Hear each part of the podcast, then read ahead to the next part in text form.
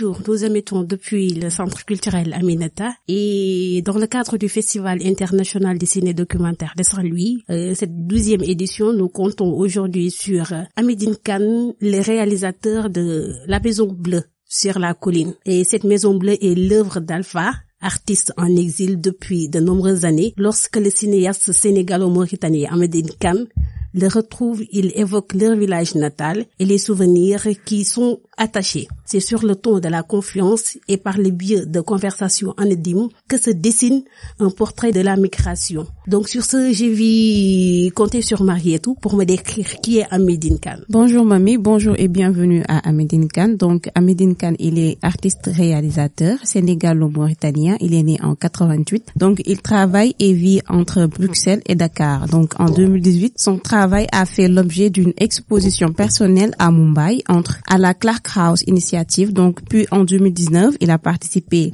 à la Triennale d'architecture d'Oslo et à la Biennale Ghetto de Port-au-Prince en Haïti bien sûr. Et en 2020, Khan a participé à la Biennale de Taipei, à la Biennale aussi de Casablanca dans diverses expositions dans le cadre de la saison 2020 en Afrique. Donc il est en général, je pense que nous avons fait une présentation de notre invité aujourd'hui, Amedine Khan. Comme vous l'entendez tout de suite, Amedine Khan est notre invité d'honneur sur les ondes de la 88.3. Amedine, bonjour. Bonjour. Un plaisir de vous recevoir. Euh, bonjour et merci beaucoup pour l'invitation. euh, merci euh, aux auditeurs et euh, je suis très content d'être ici pour parler de euh, de mon film et puis du cinéma en général.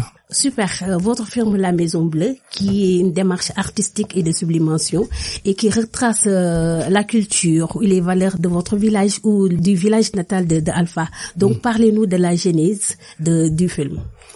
Euh, ouais, bah, le film, euh, il euh, il traite euh, de deux sujets. En fait, il, il suit un peu Alpha, son parcours, son son itinéraire, comment euh, son son parcours de d'exilé, de voyageur jusqu'à Calais, mais aussi la construction d'un lieu, d'un endroit là-bas, et de sa maison et qui est aussi un lieu de, de création, un lieu artistique qui ressemble un peu à, à votre lieu ici, même si ici c'est beaucoup plus grand et beaucoup plus construit.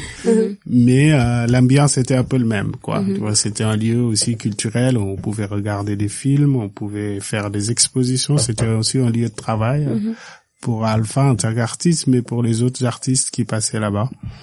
Donc euh, le film euh, euh, bon, le- traite aussi de notre rapport aussi à la, à la mobilité qui peut qui peut voyager, les difficultés que rencontrent les gens qui veulent voyager, qui veulent s'exiler ailleurs. Mais aussi euh, ça parle aussi de l'image, de comment on regarde les les gens qu'on filme, comment on filme un sujet, la distance. Euh, Le film pose aussi la question de la distance. Qu'est-ce qu'on regarde, comment on le montre, pourquoi on le montre. Et euh, donc voilà, ça parle de tout ça, quoi.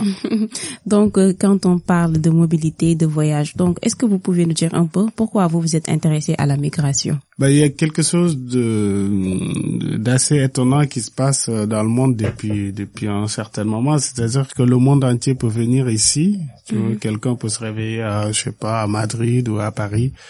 Et cinq heures après, il peut déjeuner à Dakar sans problème. Il n'a pas besoin de visa ou il n'a pas besoin de, de rien du tout.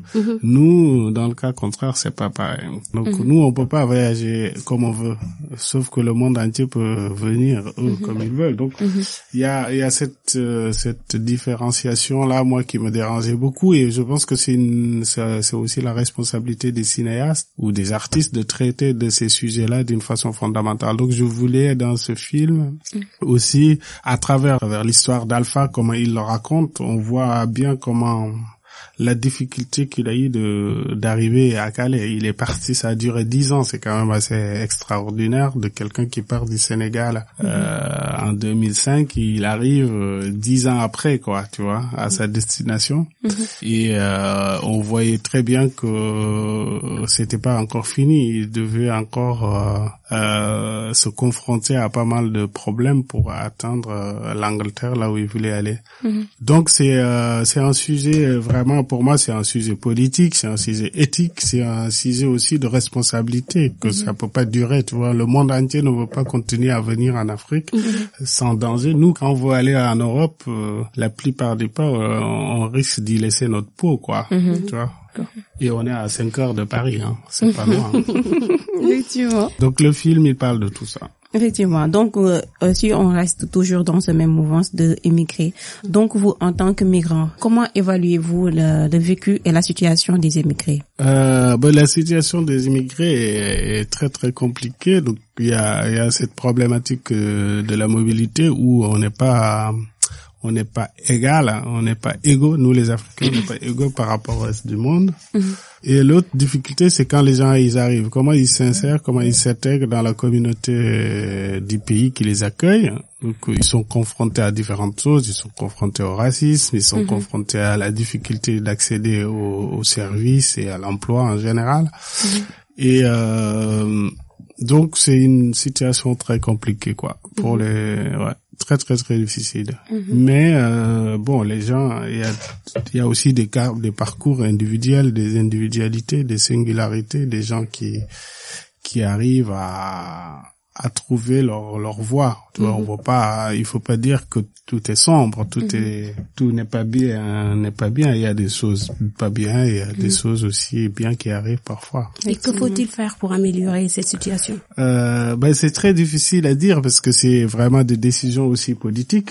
Tu vois, c'est pas. euh, mais je pense que chacun individuellement a une responsabilité par rapport à ça. Donc, par exemple, moi, je suis artiste et cinéaste. Ma responsabilité, c'est de montrer d'une façon la plus juste, la plus crue cette situation. C'est si au niveau politique quelqu'un fait un pas de ce genre, si au niveau social quelqu'un fait quelque chose comme ça, et puis euh, et puis il faut aussi que les les Africains, les les décideurs africains, les les présidents africains puissent aussi se positionner sur ces sujets-là. Vous voyez, à chaque fois qu'il y a un drame euh, quelque, dans la Méditerranée ou, ou sur la Manche, le monde entier s'exprime sur le sujet, même si, euh, tu vois, c'est juste de dire, oh, c'est pas bien, c'est horrible, mais on n'entend jamais les présidents africains. C'est comme si que ça les concernait pas. C'est comme si euh, la vie de leurs concitoyens n'avait pas de valeur. Donc c'est une euh, c'est très difficile d'avoir une vue globale de ce qu'il faudrait faire pour que la situation s'améliore. Moi, ce que je sais, c'est que la situation est tellement injuste, c'est tellement violente qu'elle peut pas durer éternellement. Ou alors, si elle dure, elle va engendrer quelque chose qui euh, qui va faire juste augmenter euh, la violence, quoi. Donc euh, je pense qu'il faut des solutions politiques, des solutions artistiques, des solutions sociales. Euh, et ça va se faire aussi sur le long terme. En tout cas, euh, c'est des responsabilités individuelles aussi et collectives. Donc, euh, euh, c'est très difficile là de se dire bon voilà la solution. Sinon, hein, tu vois, ça serait très facile. Mais- Effectivement. Ok, de, on reste toujours dans, dans le film. Vous avez toujours une relation personnelle avec avec Alpha, le personnage clé, à travers votre conversation, les entretiens. Donc, pouvez-vous nous expliquer les rapports? Euh, bon, Alpha, c'est mon ami d'enfance. On a grandi ensemble, en fait, à, à Dimat, là, pas très loin. C'est à Ok. deux heures d'ici. Et euh, donc, euh, moi, je l'avais perdu de vue, en fait, pendant les dix ans, là, qui a duré sa traversée pour aller en Europe. Et donc, le film, c'est aussi nos retrouvailles tous les deux. Euh, bon, nos rapports avec Alpha sont des rapports euh, bon amicales, tu vois. C'est deux amis qui se retrouvent après dix ans de d'absence, mais c'est surtout quelqu'un de très particulier. Alpha, c'est quelqu'un de très débrouillard, qui fait, hum, qui est capable de de construire des choses. Tu vois, c'est vraiment un artiste, quoi, un artiste brut, quelqu'un qui c'est sa vie quoi. Il peut pas faire autrement. Donc moi ça ça me fascinait, mais aussi c'est un c'est un personnage assez assez paradoxal aussi, assez assez colérique, assez assez instable. Un peu, euh, un peu. euh, Donc c'est, mais c'est ça qui fait le film. Sans ça, il y a pas de film parce qu'il y a quelque, c'est une personnalité On assez sent qu'il y avait quelque chose d'original, vu, vu que vous vous connaissiez bien avant, et les rapports c'était c'était plutôt au, personnel, je veux dire, euh, avant d'être professionnel. Peut-être c'est ce qui fait l'originalité du, du film. Ouais, bah c'est vraiment deux amis qui se retrouvent après et puis après dix ans d'absence et puis c'est c'est aussi la façon dont le film est fait. C'est un, donc c'est un huis clos. Mhm. Euh, il y a une, euh, on, vois, on discute au quotidien. C'est vraiment le réel, mhm. quoi. Mhm. Et l'autre chose qui était aussi important dans la construction du film, donc j'ai fait le choix de restreindre la caméra dans la dans la case, dans la cour et sur le chemin, parce que pendant que je faisais le film, il y avait beaucoup, beaucoup de personnes. Hein. Il y avait 11 000 personnes autour. Hein, il y avait des visiteurs aussi. Oui, il y avait des visiteurs. Et puis bon, Alpha avait construit tout un univers, tu vois. Mhm, C'était mhm. un lieu euh, de presque culturel, hein, un lieu où on pouvait venir parce qu'il y avait des expositions, il y avait des projections, il y avait un petit concert, mhm. ce genre de choses. Mais il y avait aussi des côtés un peu pratiques. Il y avait une école donc derrière, on ne voit pas, on a décidé de ne pas mettre cette mhm. partie dans le film, mais mhm. Alpha avait construit une école derrière. Et il y avait aussi, euh, il y avait aussi, par exemple, il avait installé tout un système euh, électrique pour que les gens puissent venir charger leur portable, ce genre de choses. Donc il y avait une petite boutique, il y avait son mhm. atelier. Donc c'était quand même un univers assez complet et qui qui faisait que beaucoup de gens venaient. Donc, euh, mais euh, mais bon, le film est vraiment concentré sur le personnage d'Alpha, quoi. Tu vois, moi, je voulais pas profiter de tout ça pour montrer juste des gens, des foules, tout ça. Donc, je voulais aussi avoir cette exigence de euh, de montrer quelqu'un de singulier dans le, mais qui vit dans une euh, dans un endroit assez extraordinaire quoi mhm. mais c'était aussi un choix éthique parce que vous savez euh, on a il y a beaucoup de films sur les migrants hein, en mhm. Europe et un peu partout mhm. Et il y a aussi beaucoup d'images qui ont été produites sur les migrants qui passent à la télé, à la radio et tout ça. Donc, et moi, je trouvais que ces images n'étaient pas assez justes mhm. parce qu'ils ne rendaient pas compte vraiment de la réalité des gens. On voyait juste des, des ordres de gens passés. Mhm. On ne sait pas qui ils sont, mhm. d'où ils viennent, comment ils s'appellent, quel est leur parcours.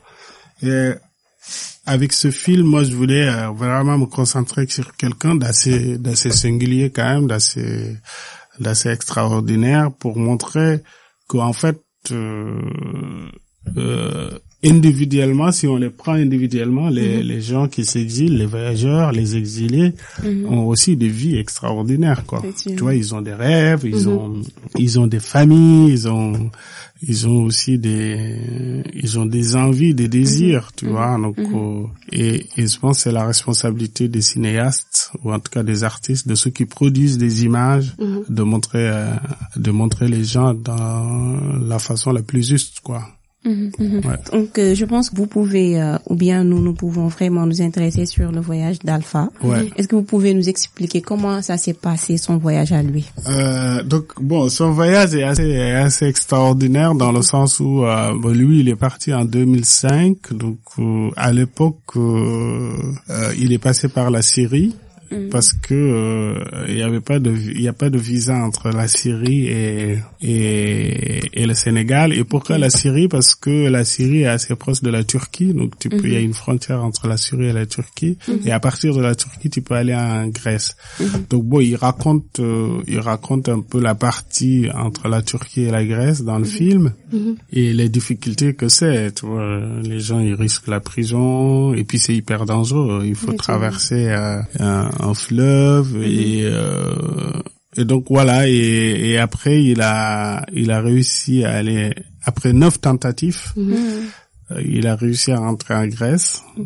Et là il a il c'est là qu'il a vécu le plus longtemps pendant plusieurs années. Il a commencé à travailler euh, dans des hôtels. Hum, et puis il a rassemblé assez d'argent pour payer un mhm un, un, visa pour aller à, pour aller à, en Belgique. Mhm. Mais il a avant ça, il a essayé aussi de passer par les pays des Balkans. Donc c'est pour moi, je, je, je, prends ça comme une sorte d'odyssée, quoi, tu vois. C'est vraiment extraordinaire quand il mhm. raconte ça, toutes ces choses-là qui mhm. lui arrivent. Et on se croirait dans un monde euh, il y a, de, il y a 20 ans 30 ou même 40 ans, quoi. Tu vois, on est, pourtant, on est au 21e siècle, en 2021. Et euh, c'est toujours euh, aussi difficile pour les Africains de, de voyager, d'aller s'installer ailleurs. Donc, euh, ouais, c'est un voyage assez extraordinaire, c'est exceptionnel, quoi. Donc, on reste toujours euh, sur Alpha. Donc, pourquoi était-il important pour lui de confectionner euh, cette case dans la jungle? Est-ce qu'il y avait un message à véhiculer? Bah moi, le message que j'y ai vu, c'est que bon, vous me refusez euh, la dignité d'habiter quelque part. Moi-même, je vais construire ma maison. Je vais, Et je vais la construire selon ma culture. Euh, Alpha, c'est un Paul, un Polar, et il a les cases pôles, ils existent depuis des millénaires. C'est pas quelque chose de nouveau. Hein. Et les pôles l'ont créé aussi pour euh, euh, parce que ça résiste au vent, parce que ça se déplace facilement, ça résiste à l'eau. Donc c'est c'est vraiment quelque chose qui vient d'une culture euh, profondément. Et c'est ça aussi que les les pays d'accueil peut-être ne comprennent pas, c'est que quand les gens ils, vi- ils viennent en Europe, ils viennent aussi avec tout ça. Ils viennent avec euh, Leur culture. avec, Avec euh, leur- leur culture, avec euh, avec leur savoir-faire, avec euh, avec euh, leur par- individualité. D'accord. Et parfois, on sent que beaucoup de personnes sont acculturées. Et ils viennent là-bas, mais ils perdent tout ce qui est de valeur, de réalité. Ouais. Mais Alpha veut montrer autre chose de, Ouais. de lui. Ouais, c'est ça qui était extraordinaire, c'est que même après les dix ans, on, on, on, tu vois, on croirait qu'il est parti du village euh, Effectivement. le, la veille, quoi. Donc moi ça, ça me, bon, il y avait d'autres choses. Donc il y avait cette, la, le fait qu'il a eu cette, le courage et cette ingéniosité de construire euh, la case là-bas. Ça c'était quelque chose d'extraordinaire, mais de le faire de, de s'inspirer un peu de la culture Paul pour le faire, quoi. Et euh, bon, on a tous besoin, mais ici c'est un message très fort. hein. On a tous besoin d'habiter quelque part. On a tous besoin d'un toit. Et c'est le fait d'avoir un toit, c'est ça fait partie des droits élémentaires garantis par euh, par les pays, par euh, par les conventions internationaux. Et donc euh, Peut-on, peut-on prendre ça comme, comme juste une sorte de dénonciation d'injustice ou pas? Si, je pense qu'on peut, euh, parce que, euh, enfin, à chaque fois qu'un droit élémentaire n'est pas respecté, il faut se révolter, il faut le dénoncer, il faut, il faut se positionner. Le droit à la vie, le droit à la santé, le droit d'habiter et, et le droit à la dignité, quoi. Et effectivement, les gens qui vivaient dans le zone de Calais, ils n'avaient pas accès à tous ces droits, quoi. Leurs droits ont été bafoués. Donc, euh, et le rôle des artistes, même d'une façon très modeste, c'est chaque fois de dénoncer quelque chose qui n'est pas juste. Effectivement. Ouais. Et c'est modestement, c'est ce que j'essaie de faire dans mon travail artistique. Ça se voit. Donc toujours dans le film, en le regardant, on sent que vous êtes toujours en présence d'Alpha, en présence euh, à travers les conversations, les trucs. Êtes- Êtes-vous aussi un, un personnage clé du film? Parce que bon, ma vie euh, de gilet et de, de migrant ressemble quand même beaucoup à la vie d'Alpha. Euh, donc c'est pour ça aussi que le sujet m'intéressait de le, de le traiter au cinéma parce que je voulais créer une image beaucoup plus juste de comment on perçoit un peu les, les exilés, les voyageurs et les, et les migrants. Donc euh, donc oui, on me sent c'est c'est un peu un comment on appelle ça un, un off quoi. Parce qu'il te demande souvent votre point de vue. Amédine, est-ce que ça va? Est-ce que ça y est belle? Est-ce que vous, vous avez bien dormi? Donc Ouais. on sent la présence Amédine, d'Amédine sans autant vous voir. Ouais. ouais, ouais, je suis un peu hors champ, mais le cinéma c'est aussi les hors champs. Les hors champs sont sont aussi importantes que les champs. Tu vois, ce qu'on voit et ce qu'on entend est aussi important que que, que ce qu'on ne voit pas. Et moi, on me voit pas beaucoup, mais on me sent. On sent, on oui. sent que je suis là. Et c'est aussi, je suis un protagoniste euh, d'Alpha parce qu'il a besoin, enfin, il, il me donne des, il me demande des conseils sur sur ces objets, sur comment. Et puis je suis là aussi quand il pète un câble un peu, tu vois, quand il commence à partir un peu à je- En donc, vrille. en vrille, donc je dois le ramener à, un peu euh, à de meilleurs sentiments. Donc ouais, je, je pense que je, on peut dire que je suis aussi un des personnages du film. Mhm. Donc, et Alpha, qu'est-il devenu euh, après la démolition de la case? Euh, bon, euh, après Alpha, il a, il a réussi à avoir des papiers parce qu'il, il faut dire quand même que son initiative a créé beaucoup, beaucoup de, beaucoup d'engouement. Tu vois, il y a beaucoup de politiques qui sont venus le voir. Donc, il s'est fait des amis qui l'ont aidé à avoir ses papiers. Et, et, après, il a vécu un peu à Calais dans une, dans une petite maison. Il avait son atelier. Et puis maintenant, il est, il vit à Paris. Et il travaille dans un dans un atelier qui s'appelle euh, les ateliers des, des, artistes en exil, qui est à Paris, qui pratique différents arts. Et donc Alpha est avec eux là-bas. Et pour moi, je l'ai pas vu depuis très ça fait un moment que je l'ai pas vu, que j'ai pas de nouvelles. Parce que Alpha, c'est quelqu'un de très, très compliqué. donc, je, je, voulais prendre un peu des vacances aussi. Okay. Donc, mais je l'ai vu, la dernière fois que je l'ai vu, c'était en juillet dernier à Dimat, au village. Okay. Il, il, était rentré enfin, il, mm -hmm. il était marié, mm -hmm. il, il, a commencé à construire un lieu aussi là-bas. Mm -hmm. Il a acheté plein de vaches. C'est un vrai, donc, euh, donc il va bien. Il va bien, ok. Ouais. Il va bien à cause de, du film. Du film. Euh, ben, j'espère que le film a aidé. Pas que. Sûrement. Mais j'espère que le film a aidé à, mm -hmm. à, améliorer un peu sa situation de sa vie. Effectivement. Mm -hmm. J'espère. Mm -hmm. ouais. Donc, euh, je pense que le film a connu euh, des succès. Quels sont les succès sur le plan national et international? Ouais, le film a voyagé un peu. Il était à donc il a fait sa première là internationale à ITFA à Amsterdam, qui est le plus gros festival de films documentaires. -hmm. Et il a été primé là-bas, il a eu la mention spéciale là-bas. Et puis il a il a tourné un peu en Amérique. Il était au, au RIDEM à, à Montréal, qui est aussi un grand festival, le Vue d'Afrique aussi à Montréal. Il a été aux, à San Francisco là il y a pas très longtemps aux États-Unis. Et puis il a fait sa première à, à Bruxelles euh, dans un gros festival festival qui s'appelle Millennium Festival en Europe. Et puis il a euh, ouais il a tourné pas mal. Et là il va faire sa première à à Paris avec le cinéma du réel euh, en mars 2022 euh, il a voyagé un peu en Afrique.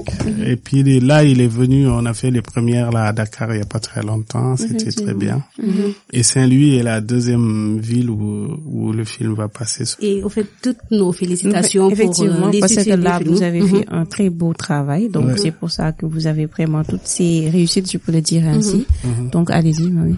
D'accord. Donc, euh, nous avons juste besoin de votre analyse sur la production. Cinématographique en Afrique. Ouais, la, la production cinématographique en Afrique est un peu... Euh, est intéressante. Hein. Il y a beaucoup de films qui se font en Afrique. Hein. Il y a énormément de réalisateurs. Bon, dans la sélection là, j'avais beaucoup beaucoup de films africains, mm -hmm. du Burkina Faso, du Mali, mm -hmm. et des films du Niger. Mm -hmm. Euh, même des films d'Afrique du Sud, de Lesotho. La difficulté pour la plupart des pays africains, c'est qu'il n'y a pas de, de dispositif de soutien massif de l'État ou des services publics à, au cinéma, à la production d'images. Et l'autre, l'autre difficulté aussi, bon, au Sénégal, depuis quelques années, on a maintenant le, le fonds FOPICA, qui est un dispositif qui aide les réalisateurs sénégalais à faire leurs films. Mais l'autre difficulté aussi, c'est la diffusion. Quand les films sont faits, soit on les voit dans des festivals comme celui-là -hmm, ou -hmm. des festivals beaucoup plus importants qu'on peut trouver en Europe, en Amérique ou même ici en Afrique. Mais par exemple, on ne les diffuse pas à la télévision nationale. Alors que les, les, le documentaire qui quand même traite des sujets du réel et souvent des sujets de société très importants, euh, devrait avoir au moins une, une case, une place horaire -hmm. sur les scènes de télévision nationale pour que la population puisse accéder à ces images. Mm -hmm. Et c'est d'autant plus important, c'est que c'est des images qui ont été fabriquées, produites par des jeunes africains, mm -hmm. des jeunes réalisateurs. Mm -hmm. Donc ils portent un regard sur leur société, sur la réalité de leur société. Mm -hmm. Et ça ne sert à rien de faire des films. Moi, je suis très content que mon film passe ici, même si c'est des festivals moins importants en termes de d'accueil, de visibilité. Euh, moi, j'ai aucun intérêt à faire des films sur ma société et qui sont vus à, à, aux États-Unis, en Europe ou en Asie, et que ma les gens sur lesquels je de faire des films ne le Mhm. voient pas. Effectivement. Donc euh, je suis particulièrement heureux aussi de voir que le festival de Saint-Louis a créé des dispositifs dans les quartiers pour que les films puissent être vus dans les quartiers même. Quoi. Par exemple, si on met des films au CCF, bon, euh, je suis d'accord de mettre des films au CCF, mais il faut les mettre aussi ailleurs, parce qu'il y a plein de gens qui ne vont pas au CCF. Effectivement. Donc, euh, donc il y a la production de de- d'images ou de cinéma documentaire en Afrique existe, elle est importante, mais il manque euh, surtout des dispositions de soutien massif des États, des services publics, mais aussi et puis bon, le cinéma ça coûte de l'argent, hein, c'est très cher le cinéma. Donc je suis d'accord aussi qu'il y ait des partenariats avec des productions privées et publiques, mais c'est surtout il faut qu'on crée des dispositifs de de diffusion des images que nous produisons nous-mêmes pour, euh, pour pour nos concitoyens. Mhm. Alors, quel sera le message à lancer aux gouvernements et aux politiques ou bien à ceux qui peuvent aider soit les jeunes, les jeunes réalisateurs ou cinéastes et les gens qui s'intéressent au cinéma? Je pense que bah, le message à lancer, c'est de dire aux, aux décideurs et aux politiques qu'il faut investir dans la culture en général. Parce que le culte, la culture, c'est aussi un vecteur de développement. C'est-à-dire que si tu as un, un secteur de cinéma très fort, ça veut dire que ça, ça génère énormément d'emplois. Mais aussi euh, en termes de, de transmission, en termes de, en termes culturels, en termes de bagages culturels, en termes de, de, et puis de notre histoire, de, de la connaissance de notre histoire. Tout ça, c'est des bénéfices en fait pour la population et, et pour pour le futur quoi, nos enfants et nos petits enfants. Euh, ils auront accès à une culture, à un point de vue africain. Donc du cinéma, de l'image, comment on fait les images, qu'est-ce qu'on raconte dans les images. Donc je pense qu'il faut investir beaucoup, d'une façon très massive, dans la production de cinéma, mais en dans la culture en général. Mais il faut aussi créer des dispositifs de diffusion de cette culture que nous produisons, comment on la on la transmet. Vous savez, ici, il y avait il y a, il y a 20, 30, 40 ans, il y avait des centaines de salles. Au Sénégal, aujourd'hui, il y en a plus. Le secteur de diffusion de films est en train soit c'est des structures euh, étrangères qui proposent euh, des lieux de diffusion. Et en train de se passer, c'est que il y a des gros boîtes privées qui vont commencer à de construire des salles de diffusion de cinéma pour vendre du popcorn, quoi. Mais ils vont pas mettre nos films. Ils vont pas mettre des films documentaires produits par les jeunes africains. Donc l'État doit vraiment se réveiller et s'ils veulent recueillir le fruit de, de tout cet engouement hein, des jeunes artistes sénégalais et africains, il faut qu'ils investissent dedans. Donc, si vous nous parlez un peu de vos projets avant le mot de la fin. Euh, bon, en ce moment, il y a beaucoup, beaucoup de choses. Donc, je suis, euh, je suis en résidence là à Dakar, euh, au Raw Material Company, qui est un centre d'art vraiment très important euh, à Dakar et au Sénégal. Donc, j'étais en résidence là-bas pendant deux mois. Et là, je propose une exposition là-bas pendant le parcours euh, qui va durer jusqu'à fin janvier. Donc, il y a une exposition de, euh, qui s'appelle l'école des mutants, qui est un collectif d'artistes que j'ai initié à- au Sénégal en 2018 avec un, mon confrère artiste français Stéphane Verlet-Botero. Donc ça, c'est une expo qui reste jusqu'à janvier à, à Dakar, au Material Company. Et hum, sinon, je vais, euh, j'ai une exposition en février à Bruxelles D'accord. Avec le même le même collectif.